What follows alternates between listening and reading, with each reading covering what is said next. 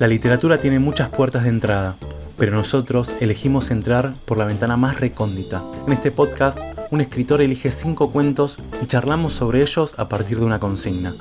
Hoy es el turno de Martín Sancia Kawamichi y los textos elegidos son El Aleph de Jorge Luis Borges, Parece una tontería de Raymond Carver, La Aruga de Doagua Rampó, Esber en la costa de Juan Carlos Sonetti y El perjurio de la nieve de Adolfo Abril Casares.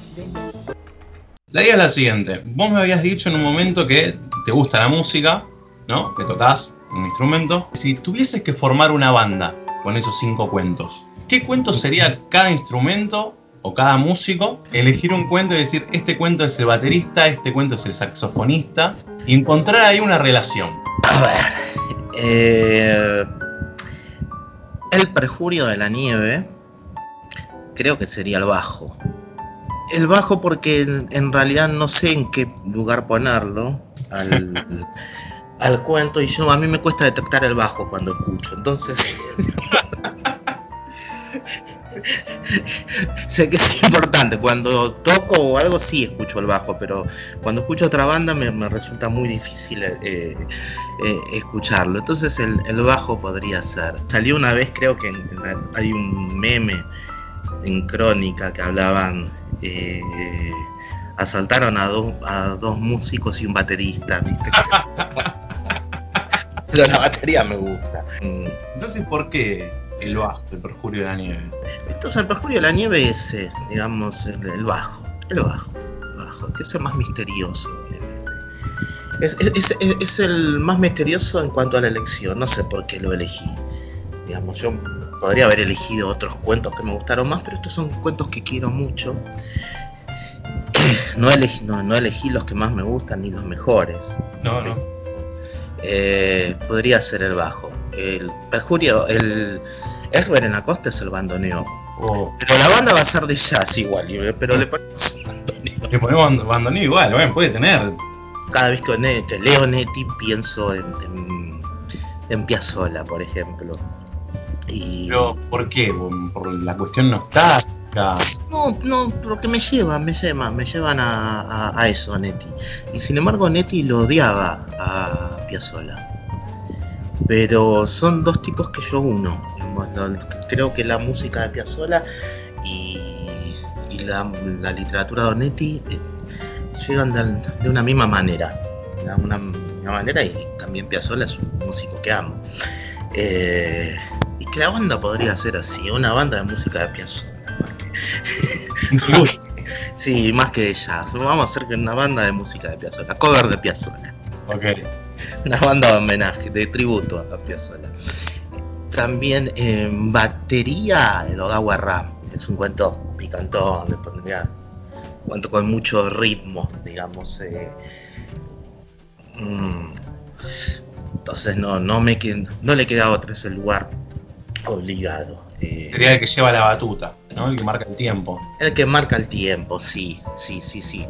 Borges, el cuento de Borges, sería la voz principal, el compositor, todo. El que arma todo. El que arma todo. Eh, cantante y director de la orquesta. Me queda Carver. Eh, Carver violín. Violín. Ah, Carver, Carver, Carver, sí, Sí, sí, sí, sí, sí. Para mí son melodías los cuentos de, de Carver. Y uno de los instrumentos que a mí más me gustan a nivel melódico es el, el violín, así que elegiría esa, esa banda. Música de Piazzolla. Harían un tributo a Piazzolla. A Piazzolla, sí. La oruga en la batería. La, oruga en la batería. Carver. El perjurio de la nieve en el bajo, en violín Carver en voz eh, el Aleph, voz, compositor y todo, y Onetti en bandoneón, el cuento Onetti en bandoneón. No puedo fallar, loco. No, no, una gran banda sería, ¿no? Sí.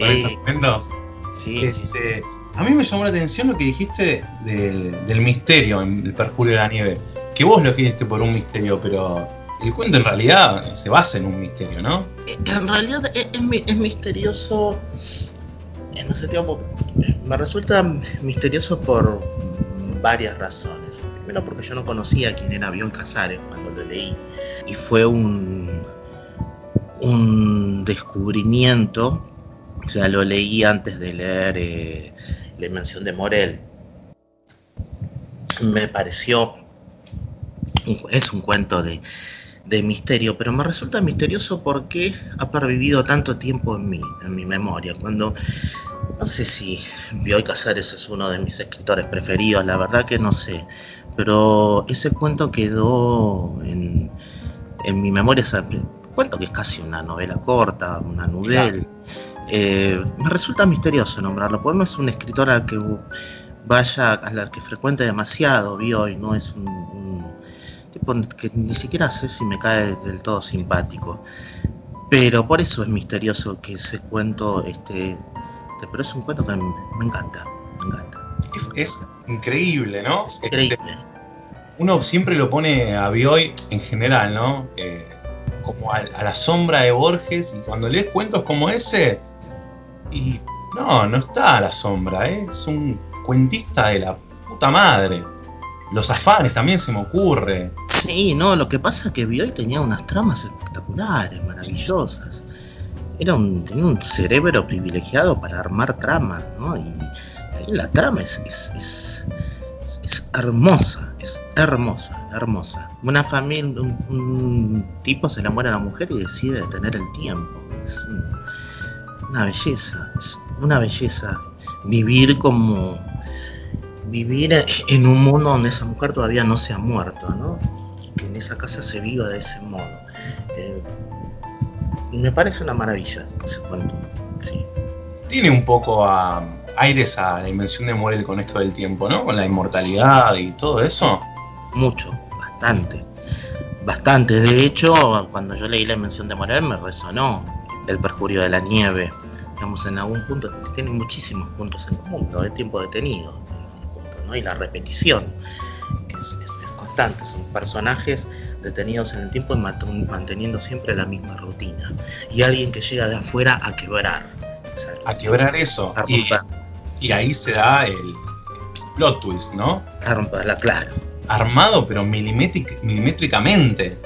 Sí, sí, sí, sí, sí. sí Tuve que hacer una relectura porque me quedé, me quedé en varios aspectos. Eh, en estas dudas, por ejemplo, que tiene el poeta, este poeta pequeño, cuando entra en la casa y va y duda entre las puertas, ¿no? Mm. Es maravilloso, está hecho, es una orfebrería. Y la frase final, no todos, no todos se olviden de mí. Es, sí, sí, Pero, maravillosa. Así que ese cuento sería el bajista. Ese cuento sería el bajista, sí. Sí, sí, pero porque para mí es misteriosa la figura del bajista, no, pero por tonto yo, no porque el, no. el, el, bajista sea misterioso, pero para mí es un misterio que alguien toque el bajo. ¿Cómo se llega, no? Sí, sí, sí, sí, sí. sí y otro que me llama la atención es el de Edogawa Rampó, que es eh, la traducción fonética de quién. Es buenísima. Edgar Allan Poe. Es buenísima. Edgar Allan Poe. Tenés que decir, lo tenés que decir rápido, ¿no? Edgar Allan Poe. Ese, ese lo, lo elegí, le, le, tengo cariño porque fue uno de los.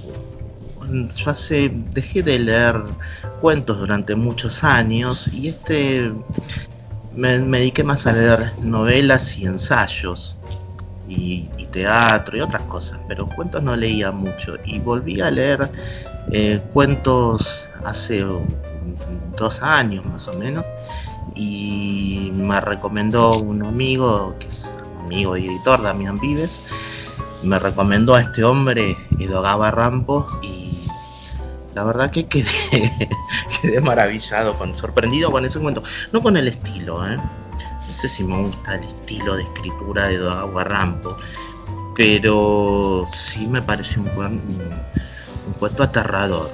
Hacía mucho que un cuento no me perturbaba tanto. ¿Por qué? ¿Querés resumirlo brevemente? Y el, el, cuento es un héroe de guerra que llega con todas las condecoraciones, pero sin, sin los brazos y sin las piernas. Y lo que relata es la convivencia de él con la mujer. La mujer tiene en su casa un héroe de guerra que no se puede valer por sí mismo y que encima es déspota. Y a su vez la salud de, del, del héroe de guerra se va deteriorando hasta en, en, algún punto termina casi siendo un objeto. Y me parece un, un alegato antibélico, quizás uno de los más violentos que leí. Sí, sí, sí, las consecuencias, ¿no? Violento, cínico, aparte. Eh, pero es un, es, es, un cuento que a pesar de todo el horror es un alegato a favor de la paz. Digamos. Y la relación que tiene con, con la mujer. Esa con la mujer. Se torna, se va tornando cada vez más perversa. Sí, sí, sí, sí, sí, la mujer sobre todo, ¿no? Sí, sí. La mujer que encuentra un único vínculo con, con, el tipo que es hacerlo sufrir. Digamos, no encuentra otra manera de vincularse con él. Sí, es, un cuento que aparte marcó un antes y un después en la vida de Dogawa Ram, porque él venía haciendo eh, novelas de misterio, este tipo de, novelas que es, es, el oroguro nonsensu, este, género que se lo nombra, lo tiene a él como padre, ¿no? Eh, no, eh, ¿Cómo sería? Eroguro nonsensu, eroguro significa erotismo, eh, violencia y sin sentido.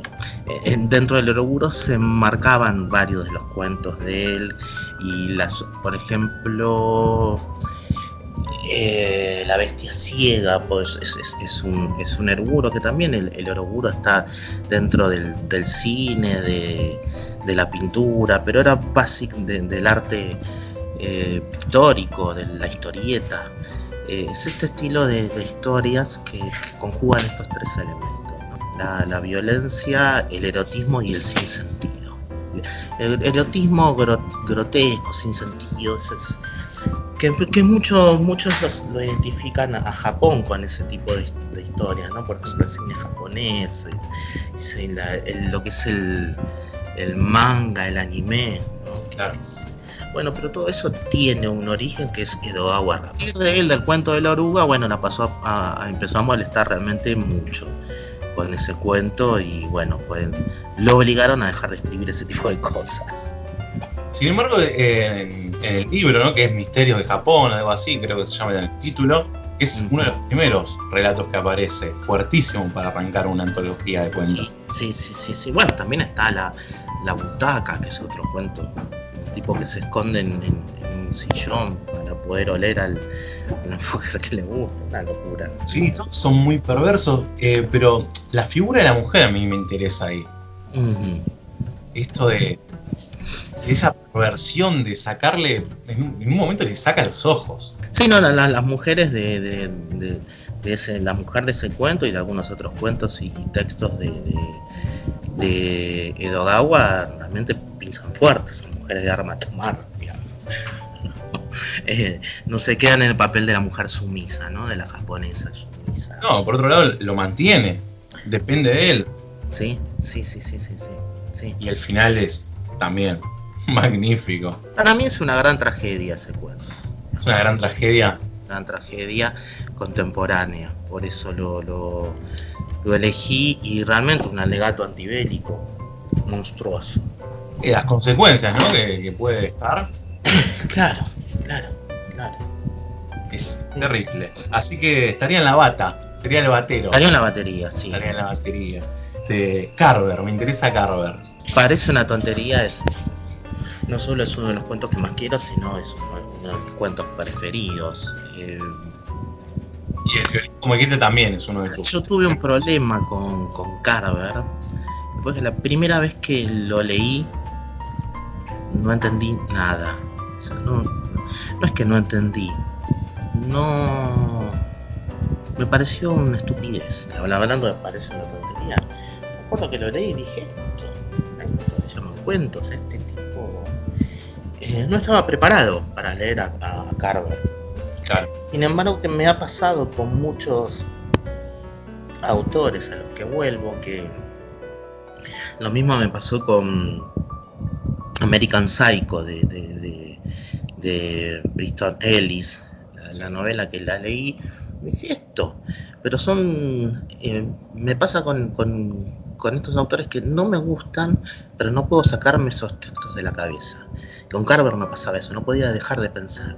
Y en un momento volví a releerlos y me, me voló la cabeza. yo no sé por qué la primera vez, ¿no? No, no, no sería el momento, qué sé yo, no entiendo.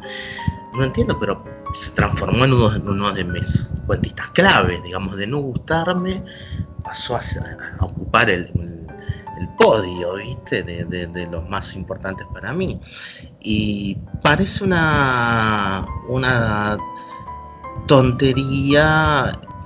Voy a haber elegido cualquier otro cuento, pero ese fue el que más me emocionó. Porque me parece preciosa la, el final, la escena final eh, en la panadería con, con el panadero, esa, charla que tienen al final mientras está por amanecer. La frase esa también parece una tontería, pero um, hay momentos en que lo único que podemos hacer es esto, ¿no? comer. Ese, ese final que para mí fue inesperado. Cuando, y el momento y la última frase con la que decide terminar el cuento Carver también me, me parece maravillosa que, que la mujer que no saben qué están haciendo ahí, pero saben que no se quieren ir, porque cuando salgan de ahí la vida sin su hijo empieza de alguna manera, o, o, continúa a estar en un momento en donde se suspende eso, ¿no? Están en el único lugar, llegaron al único lugar en donde en ese momento la pareja esta puede estar. Es una belleza eso. De, de un hecho simple, ¿no? Como va simple trágico también, como es. Un hecho así, sí. Que atropellan al hijo. Se desencadena toda esa tensión en el, en el hospital, que es perfecta. Sí, las llamadas del, del tipo, por momentos es siniestro cuento, y uno esperaba otro tipo, una resolución, y cuando se resuelve, se resuelve del modo más normal. Pasa lo que tenía que pasar. Claro, sin ser forzado. Sin ser forzado. El tipo les pide disculpas, perdón, por esto soy un, un animal. Y, se, y, pasa lo que espesa, unos esperan que se encuentren con un ser aberrante y en realidad se cuenta con el único tipo que les puede brindar un poco de alivio en ese momento espantoso que están atravesando. Digamos, y ese, ese encuentro de esos tres personajes, ese final, me parece una maravilla, de lo más hermoso que he leído. Una sinfonía hecha violín, ¿te parece? Sí, sí, sí, sí, sí. Sí, sí, sí. Por eso, por eso lo elijo en el violín. Perfecto, perfecto. Onetti, bandoneón. Y Onetti para mí eh, en algún momento fue todo en mi vida. Yo quería quería vivir como Netti, o sea, quería vivir tirado en una cama. En Uruguay. tomando, tomando alcohol y fumando sin parar.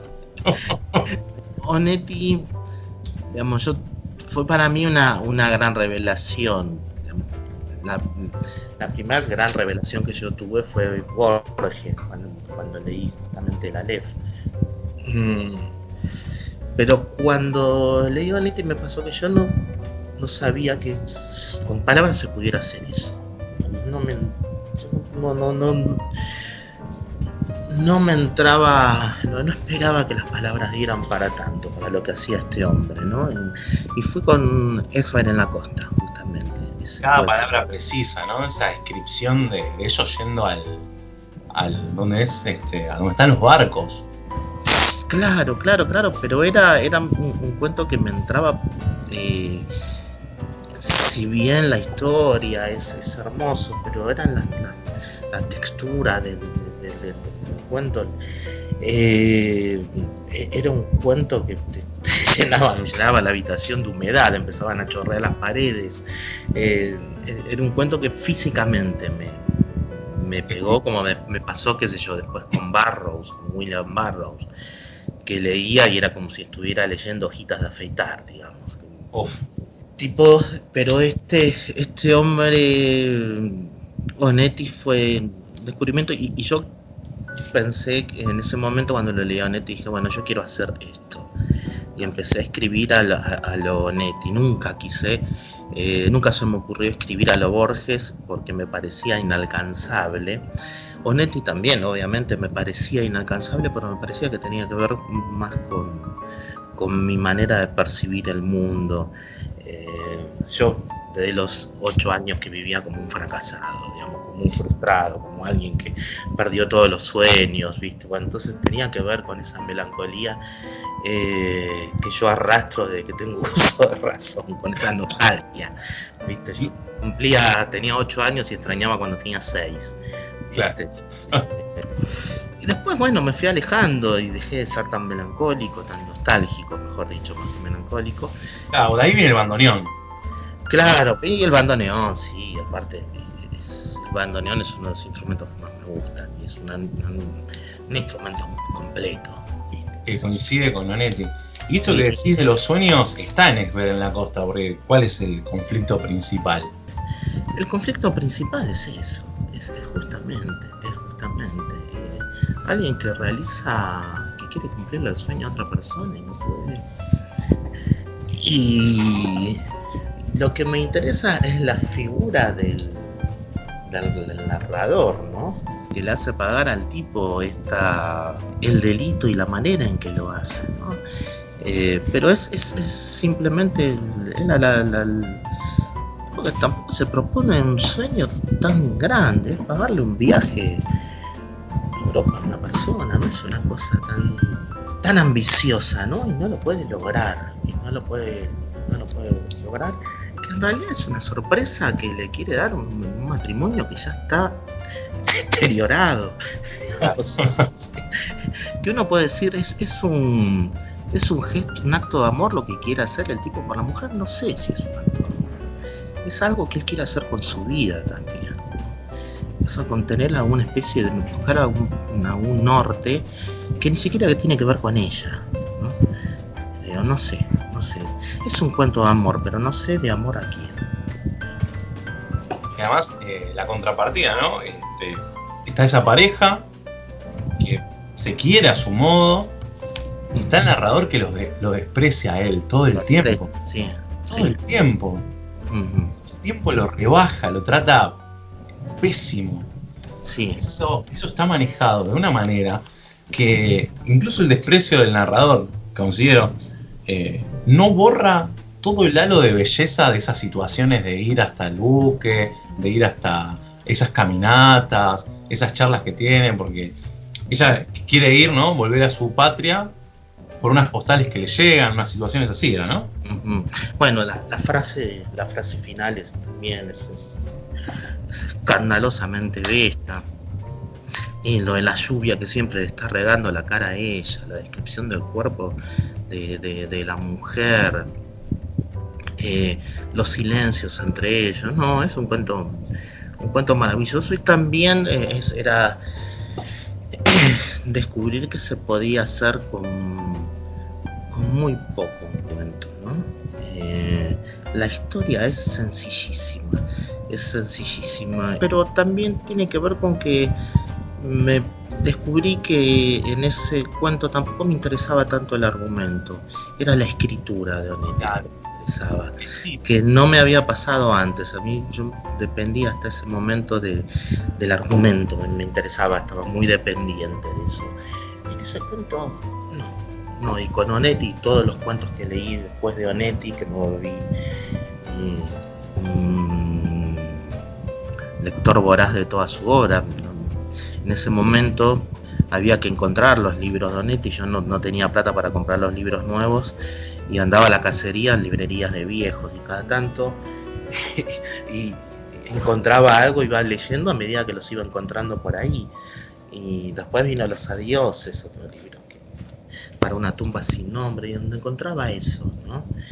Y ahí también me pasó algo que eh, me acuerdo que me decía, bueno, pero el- Onetti siempre hace lo mismo. Bueno, a mí me encantaba que Onetti siempre hiciera lo mismo. Sí, lo hace, pero a la perfección. Claro, Si alguien hace lo mismo, ojalá, claro. ¿Para qué quiero que? ¿para qué quiero hacer otra cosa, no? Claro, sí, no, sí era una, una belleza, sí. No, pero esta cuestión, viste, decir, bueno, de, de que el, el- el- el- el- el autor tiene que dar siempre saltos al vacío.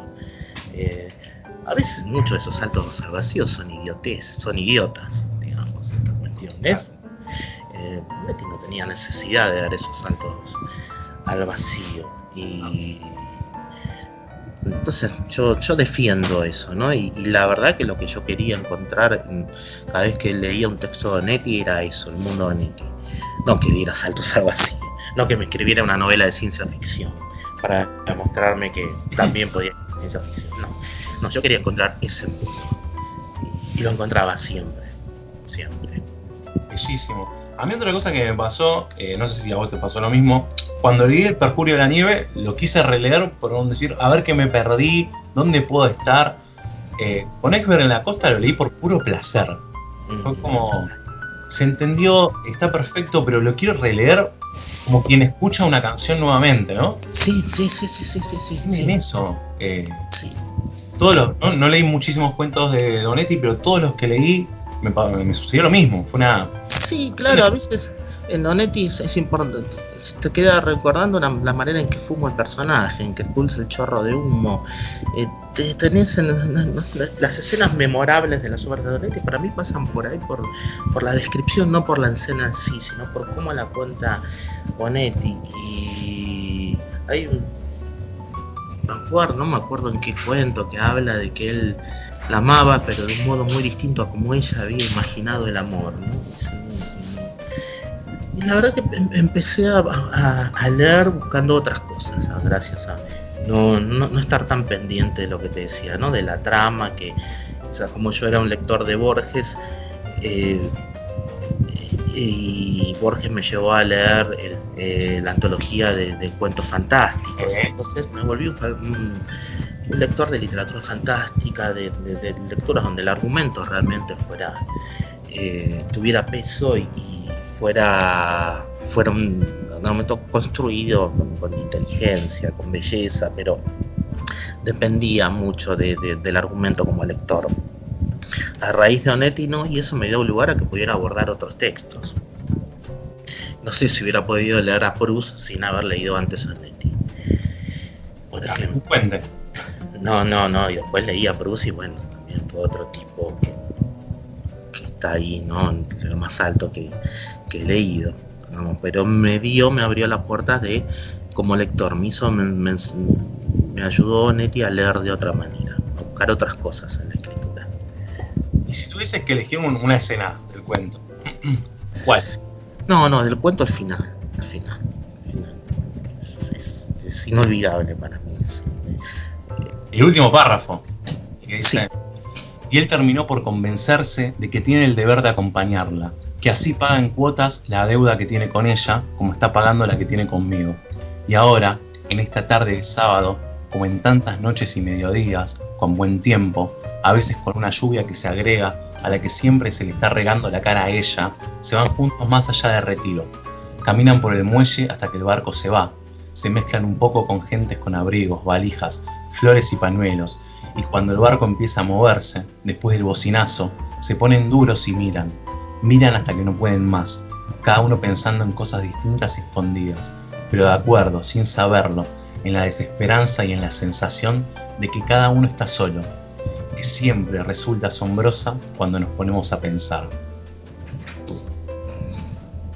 Dios santo, Dios santo, Dios santo. No, no hay, no hay una palabra de más. No, no, no, no, no. No, no, es la imagen que, que dijiste, que mencionaste, ¿no? La de, Ah, aparte me, emociona, me sigue emocionando a mí eso. Es un... Mamita, ¿cómo se puede escribir tan bien? ¿Cómo se puede escribir tan bien? Qué un goce pleno. qué cosa, sí, sí, sí. Así que bueno, el bandoneón para Esber en la costa. Claro, sí, sí. Y ahora, el, el frontman de la banda, El Frogman, claro. Bueno, pero eh, Borges, porque es, es- digamos, yo no, no te, sinceramente, yo creo que lo quiero más a Onetti que a Borges. digamos. Pero también yo, yo llegué a la literatura, eh, a, la lectura gracias a- al programa, escuchaba, escuchaba el programa de Dolina, eh, entonces yo no, no, no leía. Y empecé a leer de grande, no, no, no tenía. eh, no, no, no encontraba placer en la lectura del chico. Lo había intentado, pero salvo dos o tres libros que me habían gustado, pero la verdad que no, no. ¿en qué época, Martín, la de Dolina? ¿Cu- ¿Quiénes los integraban? La época de Rolón. Dolina y Stronati. Dolina y Stronati. Y estaba a la una de la mañana, no estaba a las 12. El programa se llamaba Demasiado tarde para lágrimas, te estoy hablando del 87, 86, 87. 87 creo. Yo tenía insomnio desde los 9 años. Y para mí era una tortura la noche. Y encontré algo para hacer de 1 a 3 de la mañana. Eh, lo tenía que, a, a- a Dolina que realmente era uno de los momentos más importantes del día para mí, ¿no? Eh, sobre todo al principio me gustaba la parte de, de- de humor solamente, después empecé, empecé a, empecé a prestarle atención al, a lo que era el bloque inicial, que era el bloque de reflexión, y ahí Dolina hablaba de literatura y sobre todo mi tema era que yo no podía dejar de pensar en la muerte de chico. Em, en que la muerte era asquerosamente larga, digamos, no, no. O sea, uno está vivo 80 años y pasa 15 mil millones de años muertos. Eso no, eso no, me entraba En la cabeza. ¿no? me entra, obviamente, no pero eso me parecía tan, tan horroroso. Yo, ¿cómo voy a estar? Yo me imaginaba la muerte como un largo insomnio, quizás, era, era eso. Y encima lo padeces. Y encima lo padecía, claro, el insomnio era... eh, después, por ejemplo, yo, yo creo que tuve insomnio en esa época. Después siempre me contó dormirme, pero yo encontré algo para hacer. Ya no es lo mismo ese insomnio. Para mí el insomnio es cuando no tenés nada para hacer y cuando te querés dormir y no puedes hacer nada. Es aburrido. Eh, lo otro después, la manera que yo encontré para, para que el- el insomnio se transformara en un lugar de acción fue escuchar a Dolina y después leer. Y después, más adelante, escribir. Como no, no, recién superé el insomnio cuando me dieron unas pastillas, la floxetina. Estoy tomando ahora y ahora me duermo cada vez que apoyo la cabeza. eh, pero si no, seguiría sin dormir, digamos, sin, sin, sin este ansiolítico. Dolina habló en un momento, me acuerdo que habló de Miguel de Unamuno, el, sentimiento trágico de la vida empezó a hablar de la muerte y me di cuenta que había, bueno, por lo menos muchos escritores, los que nombraba Dolina, compartían este- esta desilusión que me provocaba la muerte, ¿no? Me había desilusionado la vida. Y llegué a Borges porque me prestaron un- un libro, en, saqué un libro de Borges en la biblioteca de, de mi colegio, de Vieites, era chico, claro, yo iba al Hipólito Vieites y como no tenía libros en ninguno de los autores que, que nombraba Dolina, fui a la biblioteca, lo pedí y me dijeron que lo tenía que devolver en un día. El libro te lo prestaban nada más. Y leíste Aleph en un día. Y, y dije, bueno, me- yo no voy a poder leer todo este libro eh, en un día. Dije, me voy a leer el cuento que tiene el título Libro del Aleph. Este, Y primero, una de las cosas que me, me emocionó y me maravilló fue ver que lo entendía. Pensaba que Borges iba a ser una cosa Claro, inentendible. Se rompe. claro, digo, que iba, no iba a entender nada. Obviamente se me escaparon un montón de cosas, pero la historia la entendí. Entendí. Pude, pude comprender. Eh, quizás se me escapó la ironía de Borges en el cuento, ¿no? De toda la, la tremenda Bueno, ironía. que. Claro, pero entendí esa, entendí la historia, entendí la historia de amor en- en- entre ellos y creo que esa, esa conmoción que me provocó en entender a Borges fue eh, sublime para mí. Dije, chao, entiendo a Borges, puedo disfrutar de este tipo, ¿no? Que dicen que es tan difícil, digo, de, este tipo que dicen que es tan, tan difícil, tan tan complejo. Y con el tiempo pasé a, a leer los otros cuentos, leí El Sur, bien, me voló la cabeza, pero sí me acuerdo que la imaginación de Borges me sorprendió, Eh, me apabulló. Dije, mirá vos, este tipo está así. Sí, eh, más que nada en el Aleph, imaginarse ese Aleph, ¿no? Que es indescriptible. Porque como dice él, el lenguaje es lineal y el Aleph es absoluto, es todo al mismo tiempo. Todo en un, en un centro luminoso. Pero sobre todo para que él pueda develar el secreto de la mujer que ama, digamos, que es las cartas obscenas que se manda con el, con el, con el primo, que ahí está la, la cuestión, ¿no? Como todo ese universo que parece mm. inalcanzable para uno, ¿no? Eh, también tenía su costado terrenal, ¿no? Y, y, él encuentra algo, accede al, al secreto de, de, la mujer que amaba, que encima ya está muerta, eh, y, el Aleph es la única manera que podía acceder a eso, ¿no? A eso y, a todo. Claro, eso. Y, y la escritura de Borges, obviamente la manera eh, de adjetivar de Borges, empezaron a notar, pero no fue eso, eh, el estilo de Borges lo fui descubriendo después, no fue su escritura lo que me... en ese cuento tuve que ser un tuve que evolucionar como lector, no sé si es decir que uno evoluciona como lector, pero para entender la belleza de la prosa de Borges. No me entró la belleza de la prosa, me entró la belleza del argumento. Sí, no me pasó como, como a pero después creo que eso en Borges, la belleza de, de, la escritura, me, llegó recién con Emma Sons. Me leí Emma Sons. Ah. Y ahí sí dije, chao. También líneas finales que son me acuerdo de, cómo me quedé cuando dice ya era la que sería. Me acuerdo cuando. Pero lo que pasa es que el tipo tenía un adjetivo que ponía un adjetivo y te ahorraba cinco páginas y era. una bestia.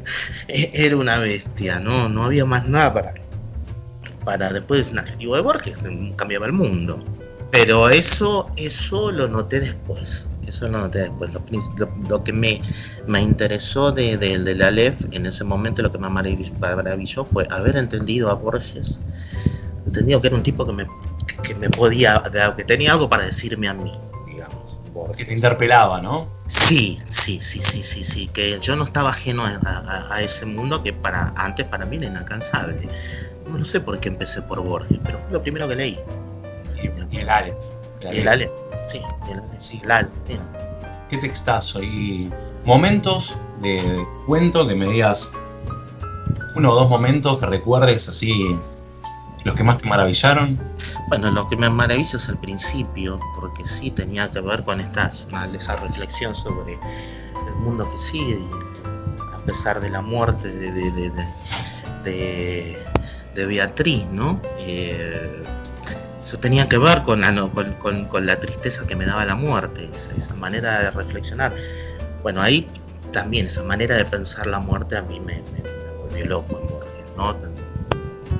Eh, el comienzo, cuando empecé a leer, cuando leí el, primer párrafo del cuento y vi que lo entendía y, y, vi que coincidía con él y que me parecía horroroso eso que estaba diciendo, dije, bueno fue, un gran alivio. Y en algún momento yo esperaba el momento en el que iba a dejar de entenderlo. ¿viste? Y yo avanzaba, en algún momento lo voy a dejar de entender. tipo. Voy a perder. Y, entendía y lo entendía y lo entendía, lo entendía y llegó al final y lo entendí todo. ya, acá tengo el primer párrafo.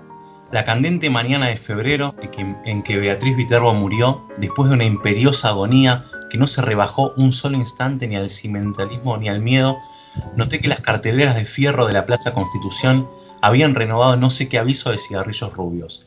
El hecho me dolió, pues comprendí que el incesante y vasto universo ya se apartaba de ella y que ese cambio era el primero de una serie infinita.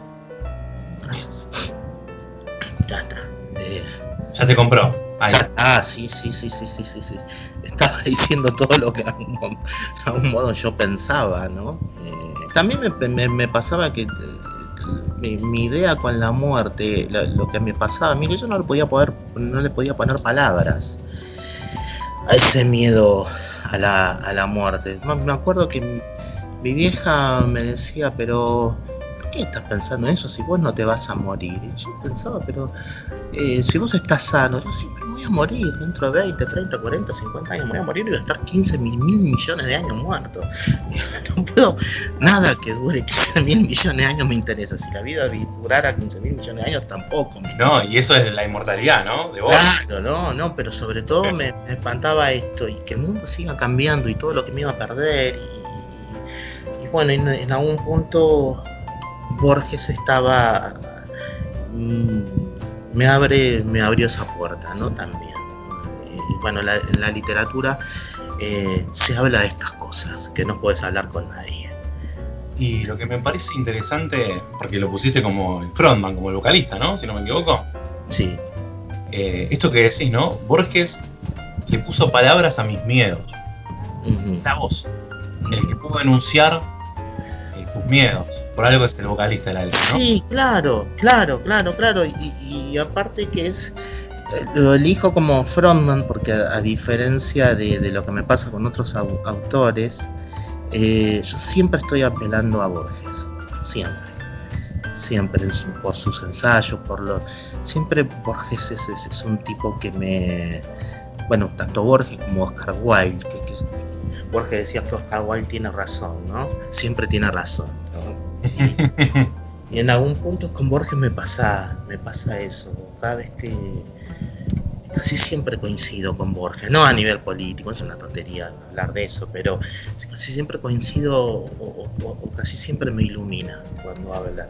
Eh, siempre dice algo o siempre me está diciendo algo llega a un lugar el tipo en el que yo no podía llegar solo, yo necesito llegar con él, porque a mí no me da la cabeza solo para pensarlo. Y una vez que, lo leo y lo entiendo, digo, ah, bueno, eh, siempre es revelador para mí Borges, por eso lo, pongo, no sé si es mi escritor preferido igual, ¿eh? pero como te dije, pero sí es un tipo que capelo.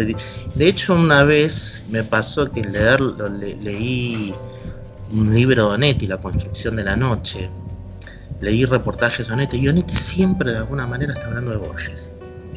Siempre lo menciona, tampoco Onetti podía escapar. Más, habla más de, de, Borges que de Faulkner, que supuestamente es el tipo al que él imitó, ¿no? Es la cosa, pero eh, cada vez que Onetti habla de literatura, en algún momento lo menciona Borges. No puede escapar, No, no, creo que no es un tipo del que no podemos escapar por suerte. Por suerte. Por suerte, por suerte. Y es eso, ¿no? Como que parecería que en la literatura del siglo XX todos los caminos conducen a Borges en cierto aspecto, ¿no? Sí, sí, sí, sí, sí, sí, sí. qué sé yo, a mí me pasa que cuando hablo de novela no puedo escapar de Cervantes. Claro. Se fue otra, otra revelación que tuve, ¿no? Pero bueno, más, más adelante.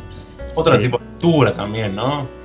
Sí, Sí, siempre que hablo de, novela eh, en los talleres, no, tengo que apelar a Cervantes. Para mí Cervantes hizo todo lo que hacer.